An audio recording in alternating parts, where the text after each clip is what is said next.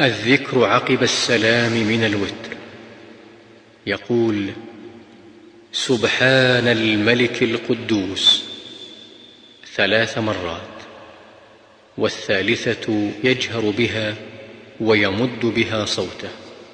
يقول رب الملائكة والروح.